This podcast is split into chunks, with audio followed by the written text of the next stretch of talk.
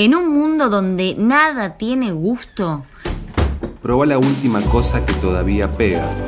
El cuartito de abogado. Libros, libros, y, libros. Lo demás, palabras. Son palabras. Son palabras.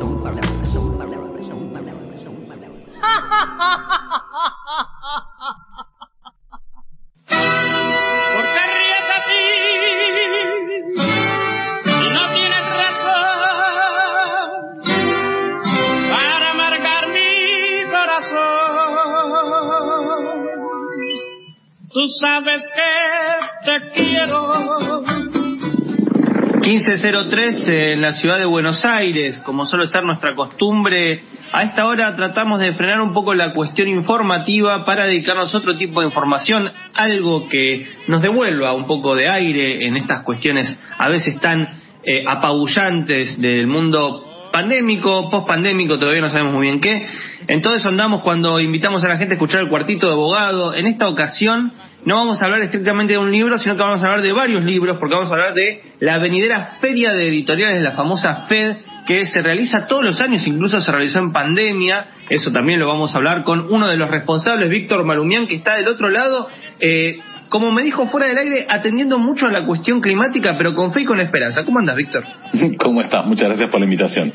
No, por favor, gracias a vos. Siempre es un placer hablar contigo. Lo decía antes de que, de que llegara la hora del cuartito, que eh, ustedes tienen a bien siempre señalar una cosa que a, veces uno se olvida, pero la primera vez fue aquí en la tribu. Eh, digo, aquí yo estoy en casero, ¿no? Pero bueno, allá en la tribu. Yo puedo decir aquí. Eh, y revisando de vuelta la página, me, es como muy lindo ver también que, que ponen la primera fe de San Luis en la tribu. Es, no sé, las me primeras cinco, de hecho. Claro, sí, por eso. Sí, sí, sí, totalmente, las primeras cinco. Es que la tribu es un lugar que, que está siempre abriendo su corazón eh, y, sus brazos, por decirlo así, completo. Eh, nosotros hicimos hasta nuestras prácticas universitarias radiales ahí. Eh, nosotros ya somos gente muy vieja, pero eso fue hace muchos años y es un espacio que continuamente recibe proyectos que están arrancando y que eso habla mucho de su generosidad, porque generalmente son proyectos que no sabes en qué van a devenir, si te van a venir a, molestar un rato una vez y después va a quedar en nada, o si, o si va a tener sentido apadrinarlos. Eh, y, en eso siempre han sido súper generosos. La tribu es como una gran usina de esos espacios. Totalmente cierto. Y mira vos, eh, eh, ahora nos encontramos con una FED siglo, perdón, siglo no, año 21, año 2021, que es la décima edición, ¿verdad? Corregime si me equivoco. Sí, exacto. Muy bien. bueno, ¿cuándo se va a realizar? Se va a realizar la semana que viene. Empieza el primero de octubre y sigue el fin de semana del 2 y el 3 Así que tienen tres días para visitar eh, la FED 21, la Feria de Editoriales, ahí eh, en eh, Perón y Gallo, Vas Perón y Anchorena, dice muy bien la página web. ¿Cómo es la cuestión de la situación física en esta oportunidad? Mira, no, no ahí está el parque de la estación, que nos, nos ayudan muchísimo en toda la organización y demás, pero la hacemos físicamente en la calle. Imagínate que donde está la hilera de autos estacionados de un lado y del otro, bueno, no va a haber autos estacionados y ahí va a haber una larga tira de 100 stands de un lado y una larga tira de 100 stands del otro aproximadamente, lo cual nos permite que los, que los pasillos sean todo el ancho de la calle, que además Perón es bastante ancha y nos dé mucha comodidad para la circulación y para evitar que se, pelotone la gente. ¿no? Claro, no, y justamente en esta circunstancia pandémica es clave tener una, un evento al aire libre y con espacio. Eh, bueno, eh, Víctor, primera pregunta, ¿cómo es armar la FED 21 después de haber tenido la experiencia el año pasado de una FED que fue en formato remoto? A ver, eh, por un lado una gran alegría, por otro un, gran estrés, pero ¿viste? no nos vamos a, los editores y las editoras siempre solemos llorar mucho, así que no vamos a entrar en ese lado. Pero es una gran alegría poder encontrarnos presencialmente, además viendo que, la situación epidemiológica viene mejorando, más allá de que en eventos masivos hay que usar barbijo, el control de temperatura, alcohol en gel y toda la bola que ya conocemos, digo, poder vernos, hay muchas ganas de, de vernos presencialmente, de poder tocar los libros, de estar en contacto, además con ahora ya casi dos años de, del COVID, tenemos varios datos sobre cómo funciona. En un primer momento no teníamos ni idea de cómo era la transmisión y demás. Eh, es un gran desafío hacerlo al aire libre por cuestiones climatológicas evidentes y además nosotros que, hemos hecho muchas ferias como editores en las ferias, eh, sabemos perfectamente que lo que es muy lindo de paseo como expositor no está tan bueno, ¿viste? Cuando van seis horas que te pega el sol de frente, eh, ese clima que decís qué lindo para sentarse a tomar mate, vos como expositor te querés morir. Pero digo, va a tener todo ese encanto de que si nos toca un día como el de hoy, por ejemplo, que hay, que hay un sol hermoso y toda la bola, es, es, muy bonito para encontrarse. Tiene un anfiteatro de que la capacidad del aforo va a estar en 50 personas, que está pegado a la feria, que está en el parque, un poco la idea del parque es que funcione como, como pulmón de descanso, eso de que, que siempre criticamos de algunas ferias de que no tenés dónde sentarte a compartir el botín de compra, por decirlo, lo que, o los hallazgos. Eh, va a haber todo un parque, un espacio verde re lindo para sentarse a leer, charlar, tomar mate, hacer lo que cada uno tenga ganas. Entonces, en ese sentido, le vimos como una vuelta bastante interesante para la feria. Eh, sí, por obvias razones, le pedimos a todos los expositores que, que solían viajar que no vengan, porque bueno, no sabíamos la feria se organiza muchos meses antes y en el momento que lo organizamos, de hecho no sé si no estábamos en la segunda, apenas plena segunda ola, así que no era no solo no vengan, sino no tenemos ni idea si se va a hacer. Eh, y en cuanto a lo que vos comentabas de la edición anterior, fue una edición muy particular. Eh, lo que tuvo de bueno, nosotros eh, nos gusta mucho mirar las métricas de la feria, como para que no se quede todo solo en lo simbólico y en, en lo lindo de encontrarnos, en lo, en lo lindo de los libros, de transmitir ideas, historias, eh, pero también ver un poco la otra mirada de, del libro, que es la parte comercial y la parte del negocio. Se vendieron 8.000 libros, se hizo a través de las librerías, o sea, la atención al público la hacían los editores y las editoras, pero la venta la hicieron la librería, que fue un poco también poner sobre la mesa esto de que si creemos que la salida es colectiva, tenemos que hacerlo entre todos. Al vender las librerías, también incorporar a las distribuidoras, digo, hubo muchos eslabones de la cadena de valor del libro que, que estaban necesitando un respiro y aunque obviamente la Fed no les va a dar ese respiro, sí va a aportar ese, ese granito de arena y poner esa excusa también para que charlemos internamente y tratemos de ayudarnos. Entonces, es un salto bastante grande eh, de una virtualidad completa, de digital completo, a esta feria que además igual va a ser híbrida este año. Hay nueve charlas que son presenciales, nueve charlas que son digitales y exclusivamente digitales y se estrenan al mismo tiempo. Y este año además va a tener venta online, que lo va a llevar adelante una librería. Este año va a ser Céspedes Libros de Cecilia Fanti, año que viene será otra y así iremos cambiando. Entonces, eh, y un poco como, como muestra casi lo que está pasando con los eventos en general, eh, la versión online ya dejó de ser simplemente el registro fílmico de lo que pasaba en presencial, sino que se empiezan a pensar propuestas con lógicas completamente distintas. En este caso, contenidos distintos, con un sistema online de venta, llevado adelante por una librería que, que conoce lo que hace, etcétera. Bueno, eh, sí, estaba viendo justamente la lista de las charlas y demás, y ahí es como que, que primaba esta cuestión del, formato híbrido. Y una de, las personas que estaba ahí implicadas, la querida Ceci Fanti, que, que nosotros le tenemos no solo mucho aprecio, sino que la hemos entrevistado varias veces eh, en Infernet, eh, también en, en, eso que falta. Eh, en ese sentido, me, me, parece muy interesante lo que señalás, porque ahí está también ese otro elemento que estuvo eh, primando en la cuestión de la pandemia, que fue la venta online por librerías. Eh, no sé hasta qué punto la Fed, bueno, un poco me lo, me lo contestaste, pero te lo vuelvo a preguntar más que nada como reflexión. La Fed es también ese espacio para ver, bueno, qué va a pasar con el mercado de la venta de libros de aquí para adelante, porque esto ha cambiado el mundo y eh, entre el mundo está justamente el mercado de los libros. No sé si vos apostás a que siga habiendo un mismo volumen de venta a través del formato digital, si crees que eh, el, encuentro presencial va, bueno, yo creo que sí, ¿no? Pero va a quedar como es el lugar donde se vende seguro. No sé si has notado una transformación o yo estoy prejugando y cambió todo. Bueno, te, te, hago un par de distinciones. Por un lado, mirando el mercado editorial, distinguimos lo que es eh, venta de libro físico de forma digital de venta de libro digital, ¿no? Son dos cosas distintas. Si vos mirás lo que pasó un poco en España, que tiene números mucho más cerraditos y que no tienen problema en mostrarlos, las dos grandes multinacionales contaban que prepandemia a, supongamos que esto es una post-pandemia, eh, el canal de venta online para libro físico había aumentado 10 puntos porcentualmente. O sea, había pasado de un 15% creo a un 25%. Hablo del libro de papel vendido digitalmente. La pregunta ahí es, ¿quién se llevó esos 10 puntos? Si se lo llevó Amazon, si se la llevaron las, eh, las céspedes de este mundo o quién se lo llevó, ¿no? Pero ese es ese desagregado no aparecía por lo menos en el informe que vi yo. Eh, y eso se puede ver en varios lados, eso está pasando. Eh, en cuanto a lo que es el libro digital, sí hubo un pico grande cuando mm. durante la pandemia y se estabilizó un poco arriba de la prepandemia, pero bajó notablemente. Y el pico grande se dio en lo que se llama flat subscription, que son como si fuéramos Spotify de los libros, no en la compra unitaria, que es donde menos dinero ganan tanto autoras y autores como editoriales.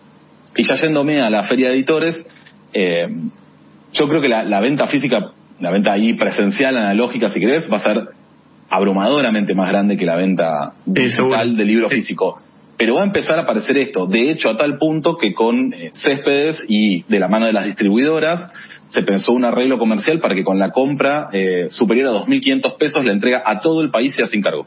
Que eso es enorme. En general, el costo logístico de la entrega del libro ronda un 10% del libro. Entonces, que, que tanto, la, y además que no esté penalizado ningún sector de la Argentina, es decir, que, che, en Cava, no sé, el año pasado el arreglo lo logramos, en Cava se entraban gratis los pedidos, el resto del país no. Y, ese era un tema, a ver, la crítica. La FED no dejamos de ser en este momento cuatro personas, dos de prensa, dos de organización. Hacemos lo mejor que podemos, no digo que sea una excusa, pero digo, no vamos a resolver los grandes males de, del rubro. Este año lo pensamos de forma tal que no castigara a eh, personas que residen fuera de AMBA, por decirlo de una forma. Además de que con la compra de 2.500 pesos, superior a 2.500 pesos, es la entrega sin cargo en cualquier parte del país, se le va a regalar un tercer libro, que puede ser o el diario de pandemia que regalábamos el año pasado, o Filba 10, por un acuerdo que hicimos con, con el Festival de Literatura de Buenos Aires. Eh, esas son acciones que, que, que, van un poco de la mano de lo que te comentaba antes de de que la versión digital no sea eh, el registro fílmico de lo que pasó presencialmente. Se piensa bajo lógica distintas. Pensás contenidos y sistemas de venta que, que apuntan a personas que están distanciados geográficamente.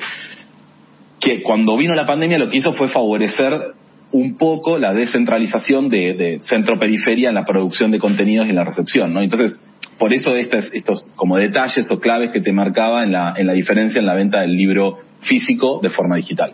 No, sí, está muy bien lo que está señalando porque esa es también la otra pregunta, ¿no? Igual acá, y cuando digo acá en realidad me refiero a mí mismo, no soy tan apocalíptico que digo, no, el libro en papel va a desaparecer, nada por el estilo. Yo la verdad no, nunca vi números por lo menos que entregué, por ejemplo, y esto le digo a todo el mundo que le, interesa el tema, si revisa la Cámara Argentina del Libro, todos los años eh, sacan un informe en donde muestran el caudal de ventas y los números de, de los libros digitales siguen siendo bastante bajos, o sea, la gente todavía compra el libro en papel. Obviamente, vamos a ver, ¿no? Digo, la pandemia pasó ahora y no sabemos cómo se va a transformar el mundo dentro de poco. Pero, digamos que mal o bien, lo que, lo que todo el mundo sintió es que lo primero que empezó a circular con fuerza es la compra mediante eh, vía digital de libros físicos a librerías más que nada de barrio que por ahí tenían, habían desarrollado un sistema de delivery. Por eso también me interesaba eh, ver desde vos, desde la FED y teniendo una editorial que es Godot, ¿Cómo, cómo leías también eh, ese fenómeno? Mira, ahí hay un par de mitos para, ya que estamos, derrumbarlos por completo. Derrumbémoslo, Víctor. Por completo. El primero es que, mm, la, digo, lo contaba Roger Chartier en una charla con Alejandro Katz, de que en Francia la venta del libro digital no supera el 10% de la facturación. En, en, Estados Unidos, en Inglaterra, no llega al 20% y, y no, no hablamos de países donde hay un tema de parque tecnológico, es decir, que te sale caro el reader. No supera porque no supera porque los hábitos de lectura no van por ahí. ¿Esto quiere decir que no hay que hacer libros digitales? No, para nada. El libro digital tiene un millón de virtudes y es casi una tontera no hacerlo, digo. Tiene capacidad de búsqueda, tiene, favorece a personas con problemas de accesibilidad, digo, si son ciegos, el lector de pantalla los ayuda, si ven mal pueden agrandar la tipografía todo lo que tengan ganas, la capacidad de búsqueda si vos estás estudiando, digo, un millón de virtudes, pero después están los números de consumo o de recepción, como digo, bueno, de consumo, no de recepción. Entonces, por un lado eso. El segundo mito que podemos matar de lleno es los jóvenes no leen o los que, los que leen son los viejos y por eso leen papel. Los jóvenes leen son los que más leen. De hecho, en la última feria de Buenos Aires presencial, eh, los, el run run es que lo, salvó el Young Adult, que es ese segmento de, adolescentes que leen eh, sagas enormes de muchas sí, Sí, sí, sí. Los famosos jóvenes adultos, el público infanto juvenil y más que nada juvenil. Exacto, y que leen además muchísimas páginas, no es que leen libros de 50 páginas y, lectura fragmentaria y diagonal, no, para nada. Después hay toda una discusión de a quién le gusta qué y qué es bueno y qué es malo y todo eso, que, yo no voy a entrar en eso. Pero digo, los jóvenes tienen el hábito de la lectura extendido. Eh, y después, volviendo a lo que vos comentabas de las librerías, es notable cómo se dieron esos cruces, pero para mí es, es, un gran indicador de, en la discusión algoritmo versus librero o librera, sigue ganando hoy por hoy el librero de la librera en la, en la, confianza que le tenés en la recomendación. Por eso vos podés ver que una librería que está ubicada en una punta de la capital le vende a un lector una lectora que está en la otra punta y decide pagar el envío porque le gusta los, los, libros que recomienda en ese vivo de Instagram que hace o en esa grabación que hace porque lo que está comprando es la recomendación de ese libro, esa librería, esa, esa mirada sobre los libros y esa recomendación. Eh, que tiene esta diferencia de es verdad que en los sitios eh, grandes de compra de libros están todos los libros, pero están los libros que vos vas a buscar vos no te vas a encontrar, o es muy difícil que te encuentres con libros inesperados. No pasa eso que pasa cuando entras en una librería eh, física, un local, donde vos te pones a revolver, entraste a comprar N novela o N ensayo para un amigo o una amiga, se lo querías regalar, pero en el medio pasaste por la mesa de novedades y dijiste, uy, ¿esto cuando salió? Claro, sí. Y lo compraste. Eso en digital no va a pasar. Así como vas a encontrar rápidamente el libro que buscabas por la capacidad de búsqueda, eh, no te vas a llevar ese, esa sorpresa, lo cual si se llevara una reducción al absurdo, termina impactando en los catálogos, porque se termina publicando solo aquello que puede ir, por supuesto que hay un centenar de editoriales independientes que no les interesa este tipo de cosas y publicamos lo que nos gusta a nosotros y después salimos a buscar esos lectores o lectores. Pero digo, ya en su momento, cuando se pensaba algo mucho más extendido, se hablaba de cómo va a afectar a la biodiversidad si, nos, si la cada vez más algoritmos deciden no solo lo que se recomienda en librerías, sino lo que se publica puertas adentro en una editorial. Sí, debo decir que también si uno revisa los catálogos, sobre todo en las editoriales que van a participar en la FED, va a ver que, hay una eh, diversidad muy amplia que a veces incumbe cosas que por ahí son circunstanciales, que tienen que ver con temas que sabemos que son de coyuntura y que interesan, pero muchos otros en realidad son apuestas particulares de estas editoriales, que es lo que hace interesante visitar eventos como la FED, ¿no? Que es ver no solo el libro puntual, sino eh, el catálogo que la editorial va armando, sacando ese libro con ese otro libro, con ese otro libro. Justamente Godot, que, estábamos eh, hablando antes acerca de algunas novedades, eh, yo varios libros que tengo de Zizek son los que sacó Godot y, es una editorial que, apuesta por ese autor, que, que saca cosas que por ahí no están dentro de otras editoriales porque les interesa, ¿no? Eh, así pasa con muchas otras. Y ahí viene otra pregunta, ¿cómo sentís que, que la parte de producción en términos reales de libros, o sea, lo que trabajan las editoriales, eh, se tuvieron que transformar, ayornar, modificar algo en función de toda esta transformación de los últimos años, pero sobre todo post pandemia? es súper diverso, lo que sí se ve notablemente es una desaceleración en el ritmo de publicación de novedades. Pero después son tan distintas las realidades en, lo que se englobaría como editoriales independientes, autogestivas, donde tenés picos quizás de gente que está publicando entre 25 y 30 novedades al año y otra que está publicando 3 al año. Claro, sí. Después obviamente lo pones en relación con lo que sacan las multinacionales por mes y, es una locura de diferencia. Pero volviendo a esto que vos decías de los catálogos, este año se suma, yo lo voy a pronunciar mal y pido disculpas anticipadas, con un editorial que publica literatura coreana y pensamiento coreano, se llama Warang, que me pareció una belleza absoluta, que es interesantísima. ese son el tipo de cosas que queremos tener en la FED. Eh, bueno, digo, Barba Abejas de Eric, creo que ya tiene un renombre, es conocida, no es, no es un gran hallazgo, pero editoriales artesanales como esa, que se toman el trabajo de traducir los libros, ellos mismos, de cuidarlos, de coserlos, de imprimirlos, etcétera, etcétera, etcétera, eh, son las cosas que nos interesa como organizadores de la feria, que estén presentes ahí. Eso que vos decías antes de lo, de lo heterogéneo, eh, un poco la bajada de la fe si lees, hay un libro para vos, porque hay libros de música, de cine, de teatro, de cocina, digo, de lo que te imagines, hay un libro y, un poco el desafío es ese, de que, de que haya una propuesta bien completa para los lectores y las lectoras y que entren a descubrir libros, que se, que se topen con editoriales como esta que comentaba antes, que, eh, traduce directo del coreano literatura contemporánea. Ah, y en ese sentido, no sé si lo tenés muy presente, a las que se suman este año a la FED, les digo para aquellos que tengan una editorial y demás, en la página pueden completar los datos necesarios para participar en la próxima siempre y cuando, bueno, completen lo que, lo que sea que, pida la página, pero digamos, las puertas están abiertas. No sé si hay alguna, aparte de esta que mencionás, si hay alguna otra que te haya llamado la atención. Eh, voy a quedar muy mal con mi memoria quemadísima. Pero eh, es, recuerdo mucho esa y, y después en realidad lo que nos pasó es que se achicó bastante el mapa. De hecho, pensá que la FED 19 eran 250 editoriales y, y ahora tenemos 200, un poco más de 200 porque quedaron afuera todas las que hacían más de 300 kilómetros para venir a los rasgos. Entonces fue, digo, hubo muy pocas que entraron nuevas y por casos muy particulares, porque también en el momento en que salieron a la venta los espacios, la situación epidemiológica era completamente distinta a la que tenemos ahora. Eh, digo, en volumen de vacunas aplicadas, en, cantidad de fallecimientos por día. Digo, menciono eso porque son las métricas que se suelen ver y, y que se toman como referencia. Eh, entonces me preguntás así no sé qué decirte. No, tranqui. Lo que, lo que sí te pregunto, ¿han pensado en, hacer una FED en algún otro punto de la Argentina? se charló un montón de veces y a nosotros conceptualmente nos parece como erróneo, de que, de que vienen los porteños y hacen una fe en...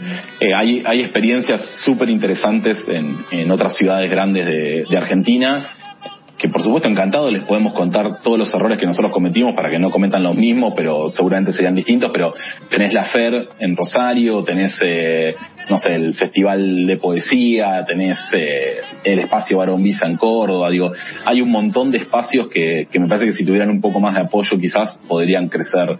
Otra vuelta estábamos en una charla organizada por el Ministerio de Cultura de la Nación con la gente que organiza la feria de Jujuy, eh, y es, es, es, innegable que por estar en capital, solo por estar en la ciudad autónoma de Buenos Aires, tenemos una cantidad de beneficios y de, y de privilegios que no tienen otros, otros espacios. Que por un lado, eh, eso es un gran problema, ineludible, y no, no, no lo vamos a vender de otra forma, pero que cada vez se ve más que son, son las cuestiones únicas de una, de una feria lo que las van a hacer prevalecer. Es decir, eh, algo de lo que comentaban la, la, gente de la Feria Jujuy, que lleva muchísimos años organizándola, es que hacían un montón de acuerdos con eh, editoriales de la zona y de la zona hasta regionales, diría más que de la zona ciudad, y, hacían hincapié en eso, en ser el espacio que dinamiza distintos tipos de culturas y expresiones culturales. Ahí también había mucho de teatro, de música y demás, que los sentía representados. Digo, en ese sentido, es, las, las grandes urbes quedan un poco más lavadas en la propuesta cultural o buscando eh, temáticas que son más transversales. En cambio, eh, ferias que empiezan a tener recortes temáticos, FilFem, pienso por ejemplo, mm. eh, y van a, esa, a ese tema unívoco y lo profundizan, están creciendo muy rápidamente y son súper interesantes. Me parece que un poco el camino puede ir, puede ir por ahí de cada una de las ferias, pero eso lo sabe. A nosotros nos da mucho pudor ese tema de decir, ah, bueno, no, y está muy bien, funcionó bien y vayan allá y armen sí. algo la vamos a cagar seguro, digo, ese es un poco el pensamiento. No, está, está muy bien lo que está diciendo, yo pienso en, en y con, con esto, a manera de reflexión, vamos cerrando, pienso que también algo pasó así con, con la fría, que en su momento, digamos, eh, era el, el, punto de referencia para ver qué, qué pasaba con las editoriales y demás, y lo que sucedió no es que se desarmó, sino que se, se descentralizó, y de repente empezaron a haber frías eh, organizadas en diferentes lugares que, nada, pusieron el título fría, pero en realidad era una feria local digo, habría que, que, ver también eso, ¿no? Por ahí tenemos esta cosa muy Buenos Aires céntrica y, y, en realidad hay ferias tan interesantes en diferentes lugares, de todas las que mencionaste creo que conozco, conozco dos nomás, eh, pero las demás no y nada, hay que también rastrear el mapa, así que... Claro. Bueno, tenés Edita en La Plata, por ejemplo. Claro, sí, sí, sí. Eh, Víctor, nada, para recordarle a la gente, el primero, el 1, el 2 y el 3 de octubre, ahí en Perón y Gallo, más Perón y Anchorena, eh, vamos a tener la posibilidad de encontrarnos con eh, un montón de editoriales que van a estar mostrando su material en la nueva FED, FED 2021. Víctor es uno de los organizadores y estuvo hablando con nosotros acerca de, del mundo del libro, pero también de las cosas que nos vamos a encontrar en la FED. Víctor, muchas gracias. Como siempre, okay. es un gusto hablar con ustedes eh, y los felicito nuevamente por, por lo que han encarado. Muchas gracias, un abrazo enorme. Les petits quartos de Borado.